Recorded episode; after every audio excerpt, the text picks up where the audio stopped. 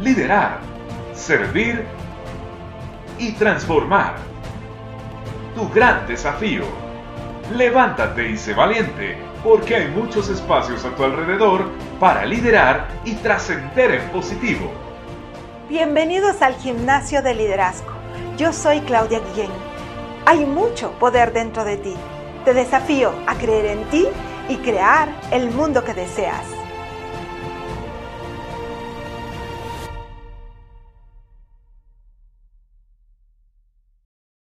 Bienvenidos nuevamente al Gimnasio de Liderazgo. Yo soy Claudia Guillén y quiero decirte que hay mucho poder dentro de ti y hoy te desafío a creer en ti para crear el mundo que deseas. En el episodio anterior te estuve hablando acerca de los nueve pasos de transformación hacia la productividad de tus equipos. Y te estuve hablando acerca de, de qué van estas tres etapas y cómo se constituyen estos nueve pasos de transformación. Pues hoy quiero hablarte un poco más profundo de la primera etapa, construir tu liderazgo. Y a mí, sinceramente, no deja de sorprenderme cómo muchos siguen pensando, e insisto en esto, te lo decía en el episodio anterior, que naces con esto. Yo espero que en el episodio anterior que hayas escuchado hayas decidido divorciarte de esa creencia de que no tengo lo necesario para ser líder. Mira, esto es tan parecido como no voy a hacer una parrilla en mi casa porque no tengo los ingredientes. Se resuelve yendo al súper y comprando los ingredientes necesarios para lograrlo. Lo único que necesitas es una clara intención de que efectivamente quieres ser un líder, pero no por el ruido que hace ser líder, sino porque cuando de verdad eres líder, has recorrido un camino interior transformador para tu vida, para que de verdad te constituyas en un líder. Y precisamente de, esta, de esto va esta primera parte en la que quiero profundizar ahora exclusivamente, construir tu liderazgo. ¿De qué va? ¿De qué trata construir tu liderazgo? Y es precisamente que no pretendo entrenarte en los nueve pasos de transformación en, en, estos episodios, pero sí que quiero que sepas que hay un camino, que hay una solución y que por lo menos te vayas quedando con algo en donde puedas tomar acción efectiva y contundente. Sí, el, el, el entrenamiento nueve pasos hacia la productividad de tus equipos dura alrededor de 50 horas y no pretendo que en estos pocos minutos tú te quedes equipado con todo. Pero lo que sí quiero, que es precisamente mi misión divina, que te la comparto todo el tiempo, es ayudarte para que puedas elevar tu nivel de conciencia y puedas tener mayor claridad y seguridad para emprender los cambios que necesitas para alcanzar ese nivel de liderazgo, sin miedo a perder y asumiendo el 100% de responsabilidad sobre el liderazgo que estás en este momento llevando a los demás. Y es por eso tan importante esta primera etapa y vamos a comenzar a trabajar. Y cuando hablamos de construir tu liderazgo, el primer paso del que te hablaba es, ok, defínelo. ¿Sí? Define tu liderazgo. Y la pregunta que surge es, ¿definirlo en base a qué? Y es acá donde quiero que profundicemos un momento. ¿Definirlo en base a qué? Definirlo en base a quién tú eres. Definirlo en base a los círculos de poder de los que te hablaba en el primer episodio introductorio, ¿sí? Si no lo escuchaste, vete y búscalo, el episodio 1, en donde te hablaba acerca de los círculos de poder, en donde es muy importante que tú estés consciente dónde estás, desde dónde estás accionando en este momento. ¿Estás accionando aprovechando el 100% de tu círculo de poder de decisión? ¿Estás aprovechando el círculo de influencia en donde es donde más practicas el liderazgo o estás aprovechando tu capacidad de adaptarte ante las cosas que no puedes cambiar en el círculo de adaptación y regresas consciente e intencionalmente a tu círculo de poder personal y te preguntas, ok, ¿cómo decido afrontar esta situación? ¿Cómo decido adaptarme? Asumir, construir tu liderazgo, definir tu liderazgo, implica responder esta pregunta en base a qué? En base al conocimiento de ti mismo, en base a la conciencia que tienes de en dónde fluyes mejor, en dónde fluyes en el camino de la menor resistencia o en dónde estás intentando replicar un modelo que no va contigo. Porque he encontrado eso muchas veces. Personas que eventualmente quieren replicar un modelo que no es el propio y que pueden fracasar en el camino. Recuerdo al principio de mi carrera, y esto ya hace muchos años, estaba dando una conferencia a cientos de personas en un hotel muy importante con el salón lleno. Y mi mentor era una persona, digo era pues, él ya falleció, mi mentor era una persona con un carisma muy particular, una persona muy entusiasta, muy, muy bromista. Utilizaba, el, utilizaba la risa y la broma como un apalancamiento que se le daba muy bien. Y yo lo observaba y yo decía, wow, yo quiero hacer esto, ¿no? Y estaba yo en esa conferencia precisamente hablando acerca de la actitud positiva. Y recuerdo que me quería hacer la graciosa, ¿no? Replicando ese humor que mi mentor tenía. Y yo quería hacerme la graciosa y yo le pregunté, y estaban una, una familia cerca mío, porque esta era una conferencia ah, precisamente a padres de familia de una institución educativa muy importante. Y yo le decía, bueno, señora, usted que tiene cara inteligente, ¿qué es lo que piensa? ¿Qué cree? ¿Qué opina acerca de esto? Y yo haciéndome la graciosa según yo, ¿no? Y yo miraba que la señora me observaba, me quedaba viendo, y luego yo le preguntaba al chico qué pensaba él, y en una de esas le pregunto al caballero, parte de esta familia, y le digo yo, ¿y tú qué crees eh, acerca de esto?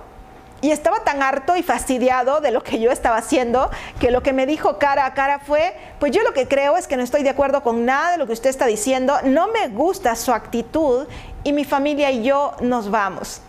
Y estas personas que estaban sentados en la segunda fila de ese salón, yo solo quedaba viendo hacia la profundidad y me sentí que me desmayaba. Esas personas se pusieron de pie, se levantaron y dijeron, nosotros nos vamos delante de todos en el medio de mi intervención y simplemente se fueron.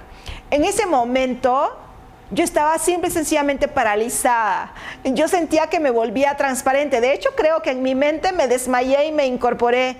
Y yo me dije, Claudia, en ese momento te pones a llorar y sales corriendo o te adaptas, respiras y sigues adelante. Opté por la segunda. Me adapté, respiré y seguí adelante. Y terminé la conferencia y me faltaba estaba a la mitad todavía de la intervención. Y resulta que cuando estaba a la puerta despidiendo a las personas, y yo te juro que lo único que yo decía era, por favor, lárguense en todos, déjenme sola porque me quiero poner a llorar. Lo único que la gente me decía es, Claudia, te felicito, cómo te admiro. Realmente es fantástico la manera en la que respondiste, qué gente tan maleducada, realmente cómo lograste salir adelante, me felicitaban cuando en realidad en mi mente lo único que estaba es qué vergüenza con esto que me acaba de suceder. ¿Sí? Lección de vida. Nunca seas la mala copia de alguien más. Y ese día yo entendí, y mira, es parte de otra historia, te lo contaré en otro episodio, cómo logré superar ese momento, porque tenía que dar cuatro conferencias ese día y esa era la primera, y yo lo único que quería era salir huyendo de la avergonzada que me sentía, de lo insegura que llegué a sentirme en ese momento, porque evidentemente estaba queriendo replicar una estrategia que no era la mía, porque yo no tenía conciencia en relación a verdaderamente construir mi liderazgo. ¿Sí? Entonces no lo había definido, estaba copiando algo más. Y pasé por situaciones en las cuales, wow, qué incómodo se siente. Pero cuando tú comienzas a definir tu liderazgo, cuando comienzas a definir tu estilo, esto es como tu marca personal, ¿sí? Pero en este caso es quién soy, cuáles son los valores que tengo. Mis decisiones, mis intervenciones, mis interacciones con los demás deben comulgar con mis valores, no con los de otras personas. Y la verdad es que he encontrado a muchas personas en las organizaciones que tienen todo tipo de maestrías, cualquier cantidad, porque nunca dejo de sorprenderme de la cantidad que tienen, sin embargo se han olvidado de la más importante a mi juicio, y es la maestría de tu vida, que de hecho dio lugar a crear uno de mis programas, Alcanza tu maestría de vida, surgió inspirados en que efectivamente logremos alcanzar el éxito que es real y permanente en tu vida, ese que te llena de satisfacción, que no se trata de pantallas o de propaganda, sino de efectivamente dormir cada noche sintiendo que estás pleno y satisfecho. Pues de eso se trata, precisamente definir tu liderazgo. ¿Qué es lo que quieres? Si ni siquiera tú estás avanzando en la dirección que quieres en tu vida, ¿cómo puedes pretender guiar a otros para que avancen hacia lo que quieren? Definir tu liderazgo implica que efectivamente tomes conciencia, quiero estar acá, amo estar acá y reconciliarte con todo tu contexto, para que efectivamente todo apueste y sume a tu favor. Porque cuando suma a tu favor y estás liderando, suma a favor de todos. Porque si tú estás bien, tu equipo también lo estará. Definir tu liderazgo implica ese trabajo personal de realmente saber quién eres, no lo que te has acostumbrado a hacer. Es decidir, esto es lo que quiero ser, estoy bien conmigo y aprender a transitar por el maravilloso y transformador camino de la aceptación, el perdón, el amor incondicional y desde ahí al infinito y más allá. Porque creo que algo muy importante en las organizaciones y que lo hemos dejado de lado es aprender a conectar nuevamente con nuestra humanidad. Todo este proceso de definir tu liderazgo nos lleva a eso, de que tú puedas verte al espejo todos los días y ser consciente de quién tú eres y de por qué estás haciendo lo que estás haciendo y para qué lo quieres. Y eso es precisamente el siguiente paso de esta primera parte de construir. Entonces, tarea número uno, si efectivamente vas a tomar acción para transformarte, es precisamente detenerte un momento a lo largo de tu día y preguntarte, ¿desde dónde quiero realmente comenzar a definir mi liderazgo. ¿En relación a qué? ¿En base a qué? Y que te asegures que eso está en base a tus valores, a tus características personales y no a un invento que no es congruente con quien tú realmente eres, porque tarde o temprano eso te va a pasar factura. Y eso se llama insatisfacción. Sientes que estás viviendo una vida que no es la tuya, por muy exitosa que parezca ser. Y luego que haces este trabajo, entonces pasamos al siguiente, alineación. algo muy importante es darnos cuenta que lo que sea que tú hagas en un rol de liderazgo debe estar alineado con otros sistemas y que a su vez constituyen un sistema mayor. Me imagino que lideras personas, ¿no? Y esas personas también tienen una vida. ¿Qué quieren ellos? ¿Qué necesitan de ti? ¿De qué manera tú les puedes sumar valor? ¿Cómo puedes contribuir para que esas personas alcancen sus objetivos? ¿De qué manera le ayudas a Pedro a tener lo suficiente para cambiar el techo de su casa? ¿De qué manera le ayudas a Lucía a tener más tiempo disponible para cuidar a sus hijos y atenderlos? ¿De qué manera tú contribuyes con las necesidades de tu equipo? Alinearse no significa nada más aprenderme la visión, la misión y los valores organizacionales y entender cuáles son los objetivos y cuáles son los indicadores que sigo para saber que estamos avanzando hacia el éxito. Eso es relativamente fácil. Lo que implica alinear tu liderazgo es precisamente es qué quiere tu organización y cómo quiere lograrlo ¿Qué quieren tus colaboradores y cómo quieren lograrlo? ¿Y qué quieres tú y cómo quieres lograrlo? Cuando los valores y las necesidades están siendo atendidas, vas a lograr conformar un equipo que efectivamente se constituye en un equipo poderoso que catapulta cualquier cosa y logra resultados de manera consistente. Por eso hablamos de duplicar la productividad de tus equipos en menos de 90 días. ¿eh? Esa es la promesa de los nueve pasos de transformación. Porque lo primero que vas a dejar de hacer es perder el tiempo en cosas que no suman valor. Alinearse implica todo esto. Pregúntate qué tan alineado estoy realmente y te vas a dar cuenta que hay mucha tarea por hacer porque es que realmente no sé qué es lo que ellos necesitan. Realmente no sé qué es lo que buscan o qué pretenden hacer, qué es su para qué. ¿Cómo inspiro a alguien de quien no conozco su para qué? ¿Cómo lo inspiro si no sé nada?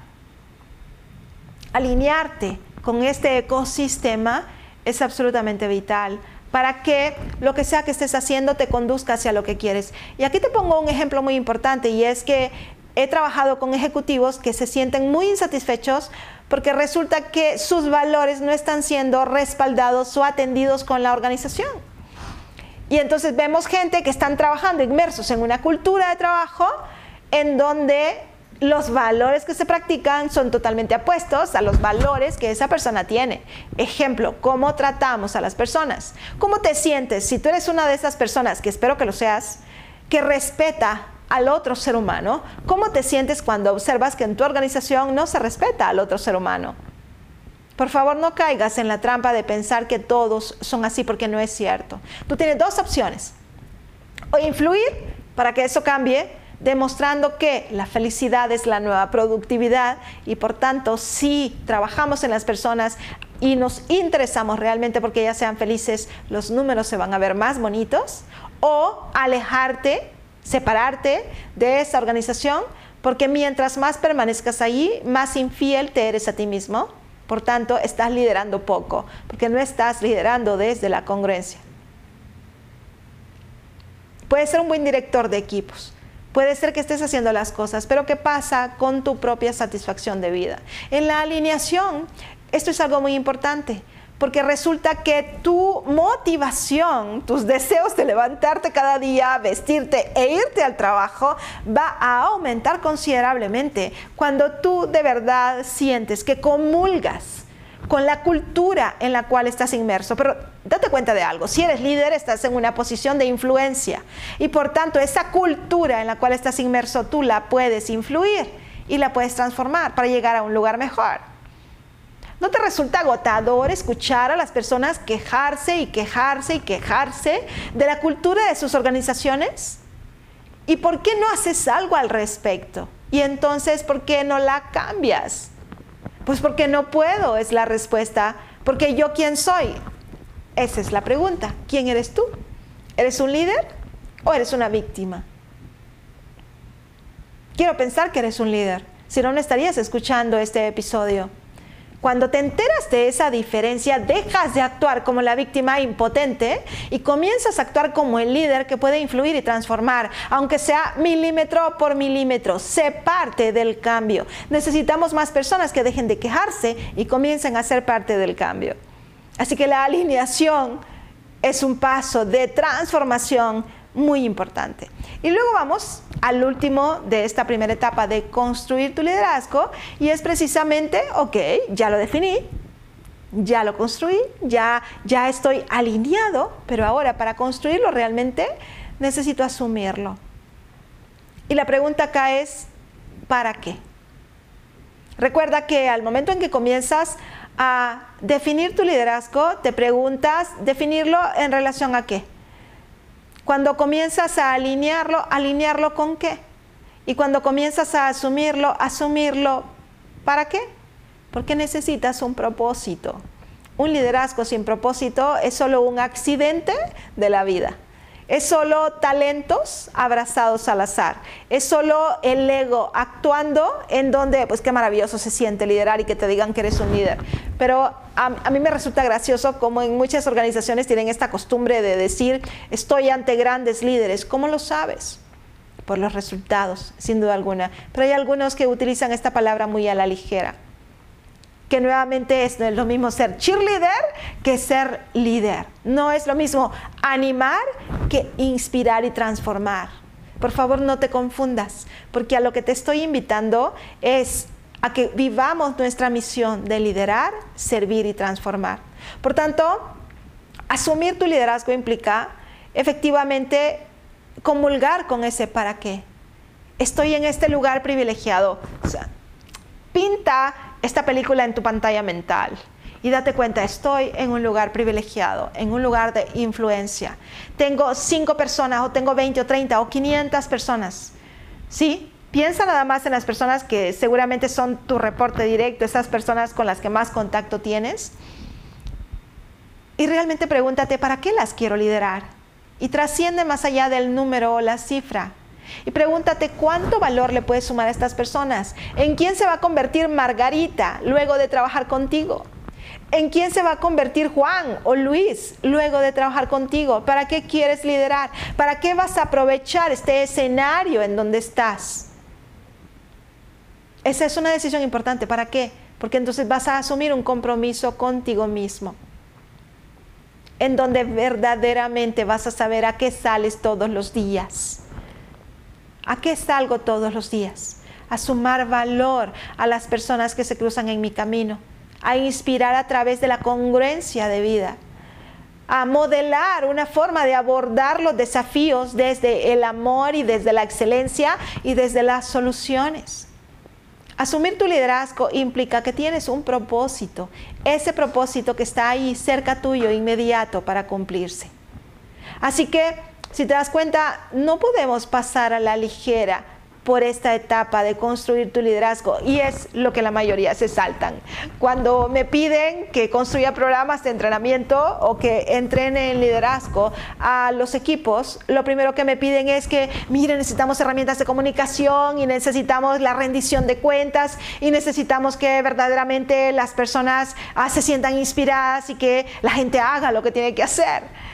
Sin embargo, cuando les hablo, sí, lo podemos hacer. Sin embargo, sabes que tenemos que transitar primero por esta etapa que posiblemente no la veas, pero que es realmente el cimiento de todo lo que sigue. Porque si yo estoy verdaderamente comprometida con este liderazgo que ya definí, que ya alineé y que ya asumí, voy a querer equiparme sí o sí de las mejores herramientas y los mejores recursos. Y esas 16 horas que invertí para irme a ese curso de comunicación de tan alto nivel, voy a tener una tierra firme y fértil para hacerlo florecer, porque estoy claro, porque tengo un liderazgo que viene desde la decisión, no desde el accidente o desde la posición. Así que ponte a trabajar, ponte en acción Recuerda que es necesario que tomemos acción efectiva y contundente día tras día. Celebra tus grandes victorias. Define una cosa al menos en donde tú puedes elevar el nivel de tu liderazgo, porque con ello estarías elevando el nivel de tu influencia y con ello construirías un mejor mundo para todos. ¿Listo? Sobre todo para ti mismo. Te doy las gracias. Este es el Gimnasio de la Actitud. Yo soy Claudia Guillén. Hay un gran poder dentro de ti y yo te desafío a creer en ti para crear el mundo que deseas. Nos vemos en el próximo episodio.